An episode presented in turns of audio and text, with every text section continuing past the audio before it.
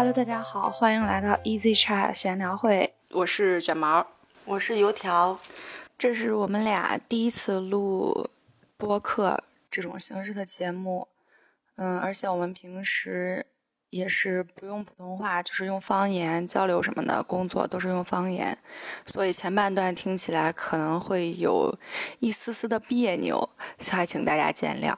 今天我们第一期想要做的这个话题是，作为两个快要步入三十岁的人来说，我们今天聊的这个话题大概是贯穿了我们二十多整个人生的一个话题，就是相亲这个事情。你对相亲有什么理解，或者是你对于这个概念或者这个方式，从你十几到二十几中间到现在有没有什么变化？我以前没有概念呀，我是我上班几年了？上班一三年到现在八年，嗯，对，我是上班之后才开始，就是就是开始相亲，但是我从最开始我就没有抵触。那你以前上大学的时候，你有考虑过相亲这件事情吗？就是你以后找对象的时候，没有，从来你没有吗？没有啊，你们大学不讨论这个东西吗？不知道啊，我怎么没印象？太久了，已经十年前，了。你你的大学都是用来逃课加 睡觉了。对，我我好像在我上大学的时候，我没有我没有关心过谈恋爱这个事情，包括在之前几年，我从来没有关心过。就是在现在年龄大了之后，我才开始考虑这个年龄年龄大了之后，你确实不小了。年龄大了，年龄大了，嗯，就是现在才开始考虑的，所以那个时候没什么概念。所以就是上班上班嗯一三，就是你二十，就是刚好我说的二十到三十中间这这十年，二十岁，二十多年。嗯，嗯你来？我以前我是对相亲这个事情吧，我从知道这件事情的时候我就比较抵触。然后我们上大学期间也会也会说到这个找对象不找对象的方式，跟寝室里边聊的时候，我就说我是那种绝对不相亲的人。我要我当时就说，我不结婚我都不相亲，因为我一直觉得这个是一件就是目的性特别强的事情。嗯，就我觉得你相亲就意味着你去见一个人，你是拿着这个条件去看他的。我那时候虽然是一个非常理性，但是我也是内心是一个非常 romantic 的人，好吧，我是相信爱情的人。我不信，我不相信。我总觉得这个不相信。我一直觉得相亲这件事情就有点像去菜市场买菜，就是大家把条件都往那儿一摆，然后你觉得这颗白菜好好，我觉得这个白菜比较新鲜，比较水灵，嗯。然后它肯定吃起来比较好吃，我就买了这颗白菜。然后我总觉得是拿着这个物质条件来看的，但是我当时觉得，我觉得两个人在一起的话就，就不应该是这种方式开始的，或者你带有特别强的目的性去评判一个人。这只是一方面嘛，也不完全是这样，因为你这个相亲这个东西，在你上班了之后会比较普遍，是因为你个人的嗯交际也好，或者你的这个环境也好，比较的小吧。对呀、你因为你上班如果是正常的这个工薪工薪阶层的话，你如果一坐班，基本上你的你的这个社交圈儿，或者是你经常见的人，就是你周围的这些同事，对、啊，而且还有一些像公司里头是不允许一个单位里边人谈恋爱的，但是你又见不了别的人。所以他只是一个认识别人的途径。对我现在，我现在觉得就是，我觉得嗯这件事情就是你怎么看吧？你可以认为就是他是很有目的性的，你也可以把它看作是拓广你这个交际圈的一个方式，就是多认识点人。嗯，看你看你是什么目的了。如果你有目的性，那你就是目的性。但是我觉得这个还有一个问题，就是你怎么知道对方是不是有目的性的来看你？你不知道呀，但是无所谓。如果他真的是有目的性的话，就是不管他是不是带有目的的都无所谓，关键是看你们两个人的感觉。就是你觉得他怎么样，他觉得你怎么样。比如说我最开始我带着目的性啊，我需要找一个什么样的人来结婚，然后但是正好我遇到了，嗯，那我的目的就就达到了呀，我就是要结婚或者怎么样，我并不是说，我并不是说有其他的目的，我的目的也是，就是我我感觉他比较适合我，然后我也比较喜欢他，所以我们可以进一步的相处结婚。两个人也相处的比较来。对啊，这个目的其实无所谓。我觉得现在现在关于相亲有几个有几个就是这个方式吧，我我现在就是觉得你这个这个方式就是就是单纯的来看，它就是一个认识别人的途径。嗯但这个途径里边，我觉得有几点啊，就是像介绍给你介绍相亲对象的这个人，他不一定理解你这个，就是或者是了解你这个相亲对象的话，那就可能中间会产生一些其他误解，或者是就是怎么说呢？就是他不了解给你介绍相亲对象的这个人，他如果不了解对方的话，其实有时候两个人中间相处也会比较尴尬。就是介绍人，他很有可能是他只是知道有这么一个人，他自己见都没见过，嗯，他只是听别人说，哎，他叫什么，然后他怎么样。工作是啥，家庭条件怎么样，对或者是就是认识他爸妈，但是并不了解这个孩子。嗯，他就是需要，那就是他只是给你提供一个，嗯、联系方式。对，其实所有剩你对其实剩下的事情还是要看自己了解的这个过程。全都是你自己，你自己去了解的。你相亲中间你之前说你最近有几件特别好笑的事情，你还记得不？哎呀，我都我都快想不起来了。你当时说你一定要跟我们说一说，还说什么，还说什么？呃，对，为什么会有这个播客？起因也是因为你说，你们有没有人想讲脱口秀？我给你提供点素材吧。我最近相亲遇到了很多奇葩，哦，我想起来，我想起来，然后我说我们没有人讲脱口秀，不行，你自己来讲吧。嗯嗯嗯是，就是，我我我想讲这个是因为两个事情嘛，嗯。一个是有一个男生，嗯。是之前我跟冯老板，嗯。我们两个人，是他跟我提的，他说，哎，有一个男生好像还不错，说，哎，他说问问看能不能给你们两个介绍一下，我说好呀，嗯。然后就没有下文了，然后再有另外一个邻居嗯，给我介绍对象的时候，正好是这个男生。还是冯老板给你介绍的这个。就是要冯老板说这个人还可以的那个人，嗯。但是他没有给我介绍，因为我们两个讨论了之后就，这件事我以为就已经结束了，嗯。就到这儿了，嗯，然后邻居给我介绍了一个，然后正好还是这个男生，嗯。并且是我听说是他应该是在去年或者什么时候就跟我提过，我嗯。完全没有印象，太多了，阅人无数，见多识广。对，然后就是这么一个男生，我当时觉得，嗯，我们这个地方太小了，对，然后我们这个地方也太小了吧，然后就是这样一个情况，然后那天，嗯，就是邻居把他的手机号给我了嘛，嗯我家人就说让我存一下，我说好的，然后我存完之后我就去我去洗碗，但是我手机亮着。我给我家人看那个我跟别人的聊天记录呢，然后他拿着看的时候，他说：“哎，他加你了，他加你微信了。”我说：“那你就通过一下吧。”他就点了一下，点了一下，我回来之后再看，发现是我我加他的微信，因为我手机有那个自动通讯录推荐好友对对对通讯录推荐好友，然后就变成我加他，我加他，就特别尴尬。对啊，很本来本来你没想加他，啊，但是因为为这个通讯录，你家人以为推荐的好友是没看清，嗯嗯，然后所以他帮你点。对啊，然后我就加他了。关键是我加完之后他就同意了，他嗯同意之后他问我是谁，我就在想我要怎么介绍我是谁。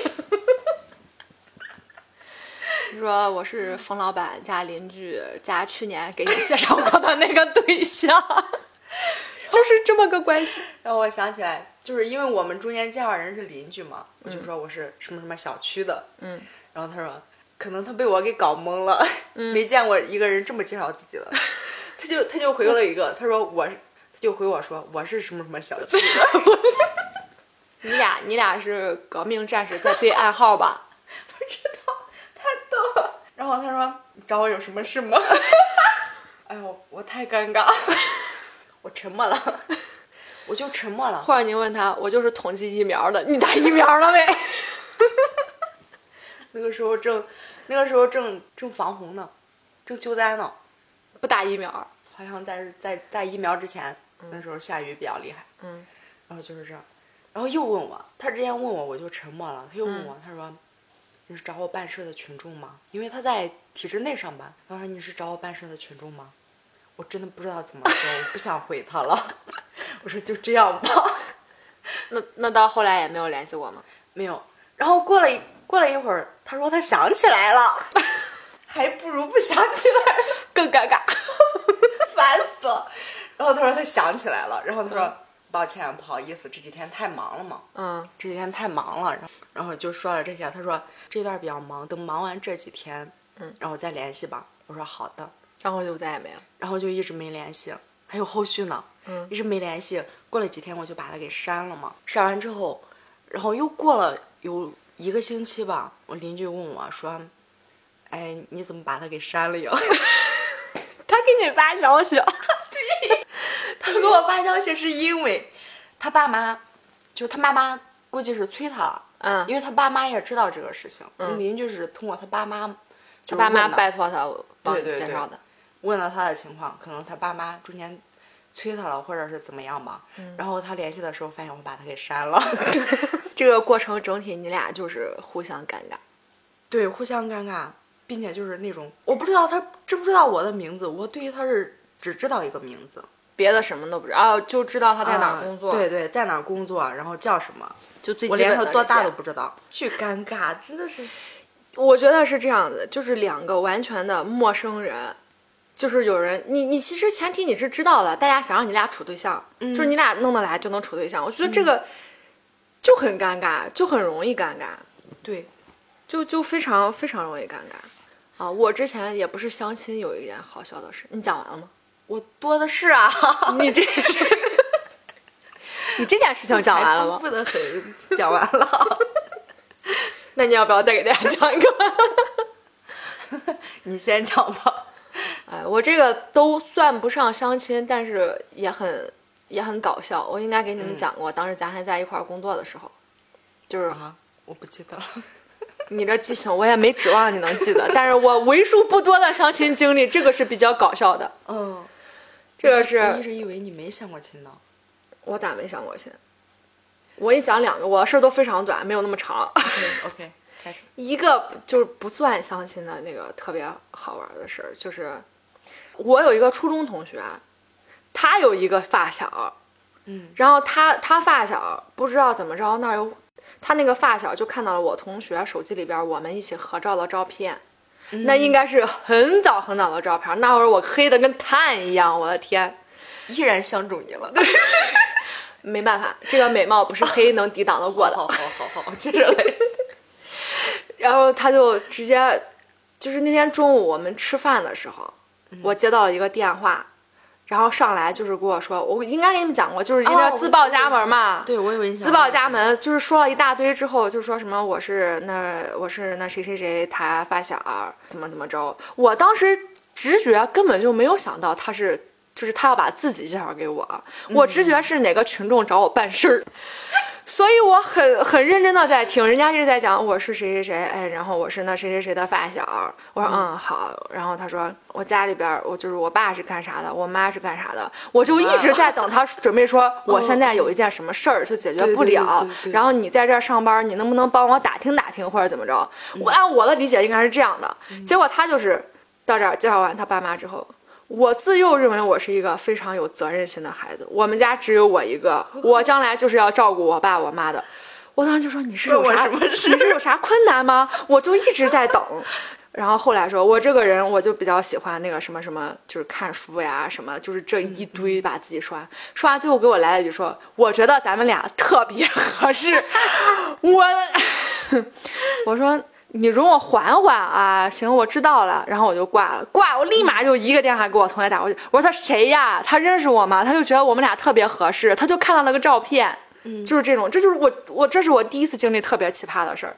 当然跟你的算一下，好像就大巫见小巫了，连巫都算不上了。毕竟就这个，毕竟我是我是求办事的那个人，你是被求的。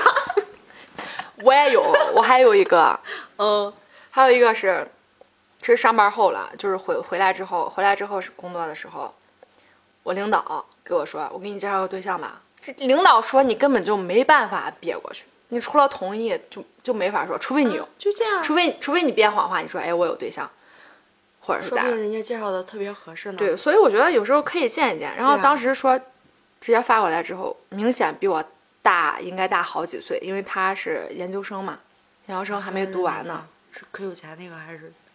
当老师那个。扣钱那个，这个奇葩在哪儿呢？就是他家条件是特别好，然后他妈也是在，也是跟我们性质一样的工作。嗯关键是他们就是互相说，领导说，哎，你把你的个人基本情况编一编，然后我发给人家那边儿，然后人家那边儿也把人家的基本情况啊，带带那种证件照啊啥呀发过来，这是正常的程序，对吧？我想找工作呀。然然后完了之后呢，人家妈直接来单位看了我一眼，就没下文儿了。而且还不是说专门来看我的，就是打算跟我们领导聊天啊或干嘛，就是不知道哪一次。那就是专门来看你的呀，肯定是知道有你这么个人，他就来看看。他对呀、就要先他就他他就是先来先来那啥，对对对，他要先把关。哎，怎么说呢？没有眼缘，第一眼相不中。嗯，其实我觉得相亲有时候很多就是就是相第一眼，第一眼你相中就那样。但是怎么说呢？我们有时候又告诉自己说，你不能那么肤浅。怎么不反正能反正你求生欲呢？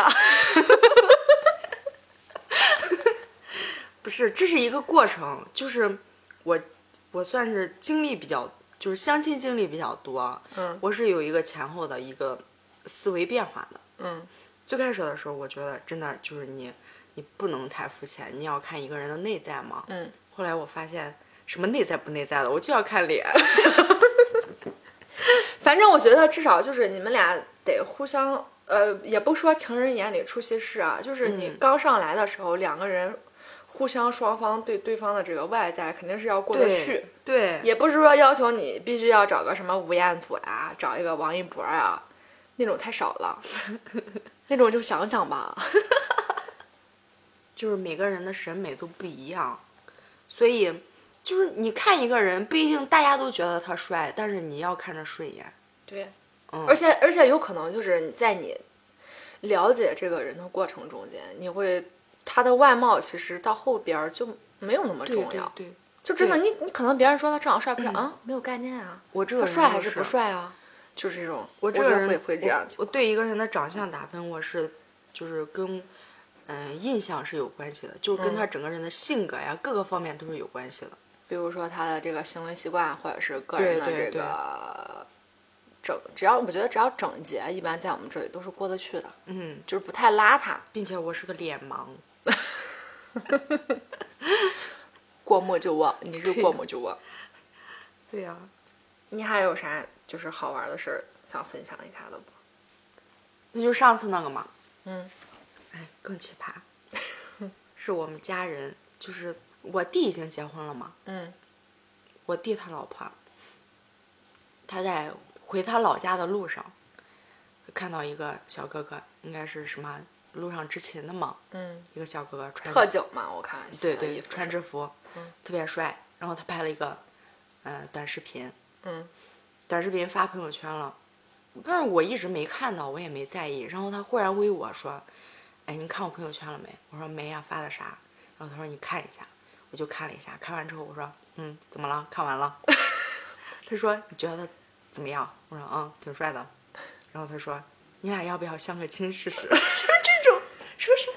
我说什么？你知道他叫什么吗？你知道？你知道他什么？就是没事，长得帅就够了。啊，然后关键是，他在路上见了人家一眼，觉得比较帅，然后拍了短视频不说，还加了人家的微信。我觉得现在的年轻人真的是，就是社交牛逼症，现在说的叫社交牛逼症，真的太厉害了。我今天第一次听见这个词儿，真的吗？对也，太 out 了，这啥意思？就是社交很厉害嘛，嗯，因为是相对的有一个什么社交恐惧症，哦，我觉得我们就有点社恐。，嗯对对对，社恐嘛。然后相对的就是他社交就很厉害，就不知道怎么就要到了人家的微信，然后要让我相亲，我说太荒唐了，真的太荒唐了，我从来没有见过，我没有听说过这种形式的相亲。但是怎么说呢，他毕竟是好意嘛，嗯。我就说啊那就那就加呗，加微信嘛，只嗯。是加个微信聊一聊。我说可以，然后他说好，结果他把他跟那个小哥哥聊完之后，他发现人家有对象，那关键那个小哥哥还给随便给给路上一个要他微信的女生给微信啊。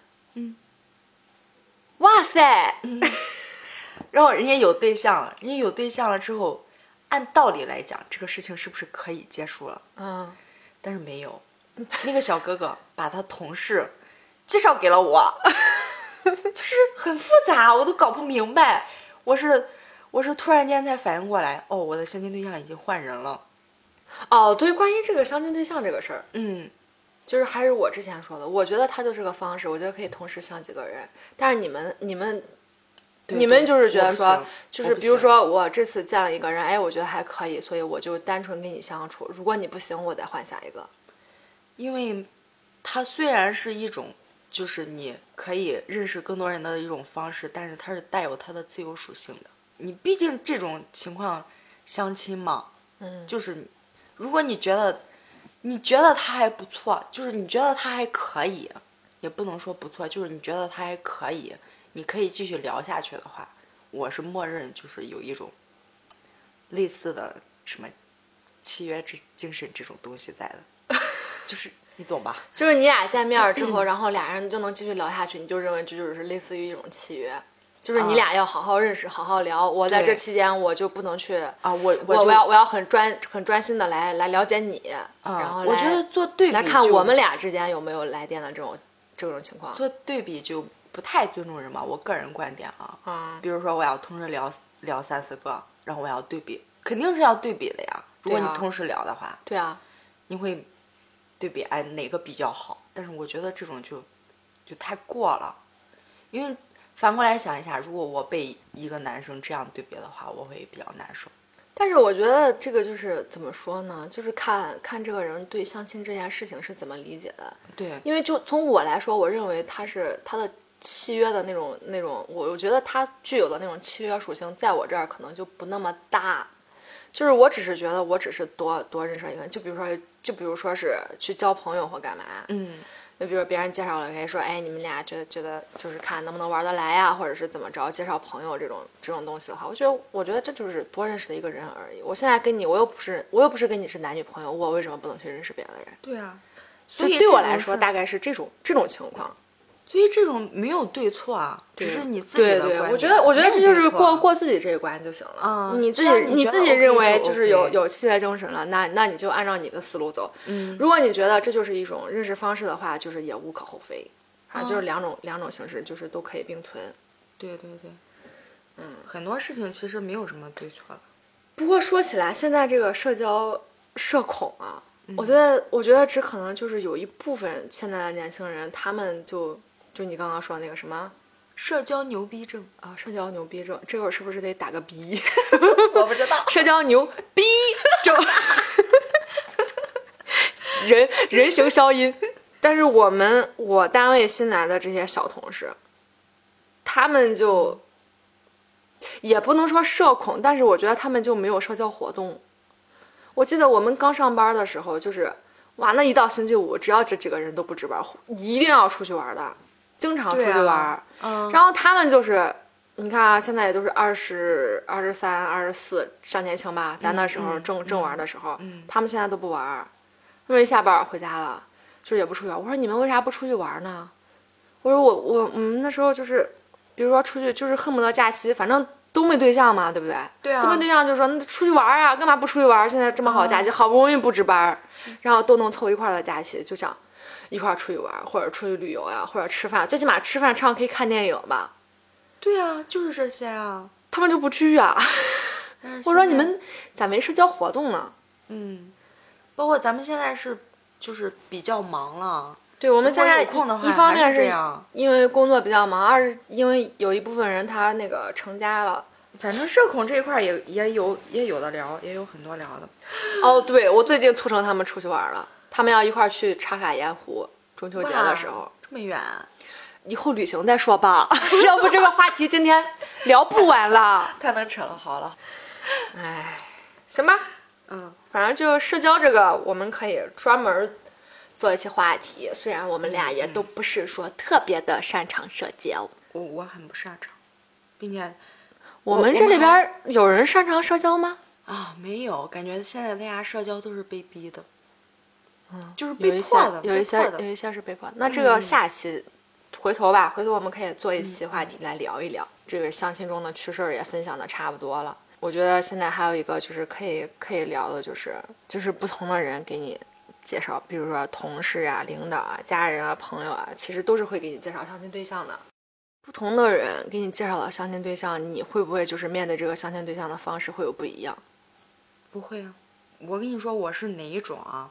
我是那种，因为我从开始我就不排斥相亲，嗯所以就是不管谁给我介绍，我我如果有空的话，我都会见一下。见一面之后，就是喜欢了就喜欢，不喜欢了就不喜欢，就是这样。所以不管谁给我介绍，我都无所谓啊。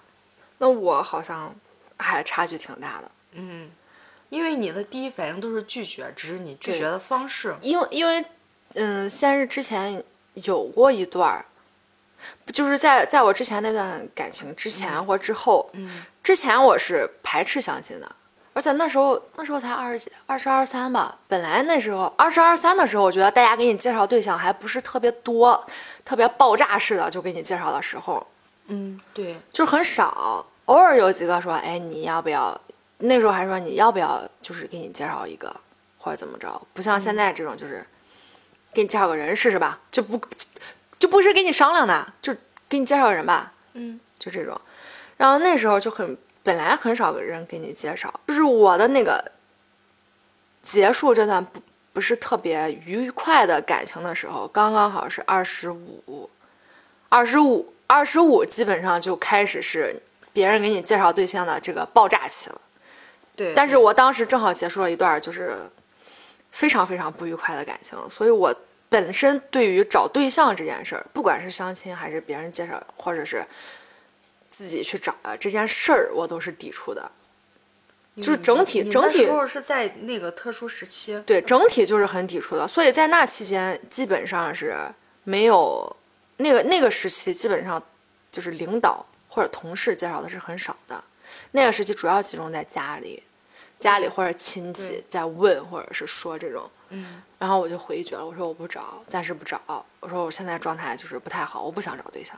嗯我就觉得那时候我觉得我觉得我就一个人了，我再也不想就是简单粗暴来说就是一片真心喂了狗，就是再也不想那种就是极度失望或者你极度伤心，对自对自己处于极度自我怀疑的那种状态，我也不想再有了，嗯，所以我就当时就对处对象这件事情就特别的抵触，所以就拒绝了所有的相亲。到后来缓过来之后呢，朋友确实你们很你们基本上也没介绍过。没有呀，我们自己还没有呢，好不好？开玩笑呢。我同学倒是给我介绍过两个，嗯然后还有之前小福，小福嗯给我嗯介绍过，就说哎，我身边有个伙计，你要不要介绍介绍，认识认识？不管是同事或者是单位的领导什么的，介绍我就是拒绝的。到后来不那么拒绝了之后，就就那两件事儿，一个就是刚刚讲过的那个，就是人家来单位看了我一眼就没下文了，还有一个就是我们的老老姨给我介绍的那个老师，妈呀，那个是真没啥聊啊，不是不想聊呀，我尽力了。就是比较尴尬。就觉得俩人没有共同的频道或者什么东西，嗯再者说又不在一个城市，我觉得不在一个城市现在对我来说影响还是挺大的。但是我也是。你又怎么说呢？你在一个城市，毕竟你可以选择的这个范围就小了很多，可选择的人也少了很多。我感我感觉我就是一直在变，各种变。其实其实条件是可以根据人变化的。对呀、一直在变，就跟着，就是我我现在想的什么，我现在想要什么，我就是要什么。可能过一段我就变了，就是一直在变。刚开始就是不怎么相亲，然后中间有一段相的特别多，然后到现在就是又到了这种不怎么相的状态了。那你那你之前你找对象的时候，你条件一般都是从什么产生的变化？就是最早的时候你是什么标准，后来又是啥标准？最早的时候，其实我是没有标准的，最开始是没有概念的，就是你不知道你要找一个什么样的人，所以是没有标准的。我感觉都可以吧。然后后来慢慢慢慢的之后，开始有了一个模糊的标准。当时我是觉得不要异地，因为我觉得异地的话，两个人不常见面，本来就是相亲嘛，嗯需要培养感情的，所以就是不要异地。然后在形象上面的话，就是看感觉吧。当时没有什么，包括性格什么的，我觉得都可以。哦，我当时我当时觉得就是沉稳一点，就是内敛一点的人。你后来不是说你一定要找个有话说的吗？是因为我经历了一些事情，所以后来我就又变了。然后我一定要找一个外向的，就是最起码他的心思是很简单的那一种，嗯就不会有很沉的那种心思，阳光一点的人对，是那种。就是有话聊，话话稍微嗯得、包括中间。我本来我觉得不要有异地，后来我觉得哎异地挺好呀，这样我们两个人就是有独立的空间，属于那种距离刚刚好的，平时见的不多，然后每个人都很自由，但是又又会在周末啊假期的时候又会聚在一起，就是那种。但是现在我又觉得异不能异地，就是各有利弊吧。但是现在我觉得，因为现在可能这个考虑的就更多了，因为在家庭中间有很多事情，只有一个人的话会很辛苦。对你像我嗯同事，他现在就是他要，因为她老公上班就是比较远，她现在就是自己带带儿子，然后她她老公家也是外省的，她婆婆来了一阵儿之后，就是觉得在这儿也也不能老在这儿，适应自己啊自己也不适应。对，反正就是一个人太太辛苦了，我不想关那么辛苦。关键是你带孩子的话也很辛苦，而且他妈身体也不好，所以现在就是说要找个找个保姆，不找保姆的话就不行。对啊，很很多的家庭相关的东西是需要两个人一起来承担的，就本来就很累，如果一个人的话，真的是有时候会很崩溃，再有个孩子的话就更崩溃。所以这个条件儿其实就是没有没有那么死板，或者是怎么的思维。走啊。对然后我现在我又觉得，就是形象上也还是没什么，一般人就可以，不需要太那个。然后性格就是我说的，一定要外向一点。有话说，有话聊。对对，嗯，就是我我我本身我是一个很被动的人，其实我们身边这几个男生的性格都不算内向，我更希望男生可以主动一点。其实大多大部分吧，我觉得像我们这个年龄。那个那个年龄段儿的时候，那个时代出生的人，好像大部分女生其实都是比较不那么主动，不那么主动。那最后一个话题聊到最后，我知道你相亲中间也有几件不愉快，后来想想就是有点害怕的那个事情，就是遭遇了尾随男。啊，我太的天恐怖了，真的是太恐怖了。一个人光看外表，你真的看不出来他是一个什么样的人。对，表面上看着是很正常的。但是他幸幸好当时这个也没有就是有什么实质性的举动，他就是你不同意之后，他就要堵你，或者是跟着你。但是是有感觉的。怎么说呢？我最开始我觉得，我觉得哎，这个人没有什么问题，并且对我也很好，但是我我就我就高兴不起来，我也嗯不太想见他。但是我当时也比较矛盾，我说到底到底是哎在等什么，在找什么？就是这个人还不错呀，为什么就是感觉你就是你觉得他各方面条件都属于都属于你，都在你的范围之内。如果拿拿那个条条框框来框的话，他是个非常不错的选择。对但是是是分开之后才发现这一点儿真的是让人不能接受。嗯其实当时你俩已经有你不能接受的点儿，就是他感觉你感觉他不太尊重你的想法，不太尊重你的看法，或者你说的话，你说什么他他觉得就跟没听进去似的。就是我要按照我的来，你说的那个你就说说就算了，反嗯正我这件事我要按照我的来。有一些人他是很自我的，他想什么样，他就是什么样。比如说，他问你一个问题，他想要听的不是你的答案，嗯他心里有他自己的答案，不管你说什么，他就觉得他心里想的就是那个答案。对他听不进去，对你说就是你说，嗯，反正我是接受不了这样的人。你这个是我我没有遇见过这种就是比较想起来比较害怕或者是这种人，但是我朋友有，嗯，而且是比较极端，也是他家里边他他亲戚就是很近的近亲给他介绍了一个相亲对象，就是所谓的知根知底。不是他近亲给他介绍对象，但是他近亲并不知道那个孩子是这样子，嗯，也不知根儿，就是就是我说的这个最大的问题就是不知根儿，不知根儿不知底，然后就是俩人就在一起聊嘛，刚开始就是简单的聊天儿或者正常的聊天儿，聊到后来我我朋友觉得就是不太合适，就跟他说。就我觉得咱俩不太合适，就是因为你俩就没感情，对不对？又没有咋见过，对，就是就是只是在相处认识的阶段，然后那个人给他直播割腕儿，哇，太恐怖了。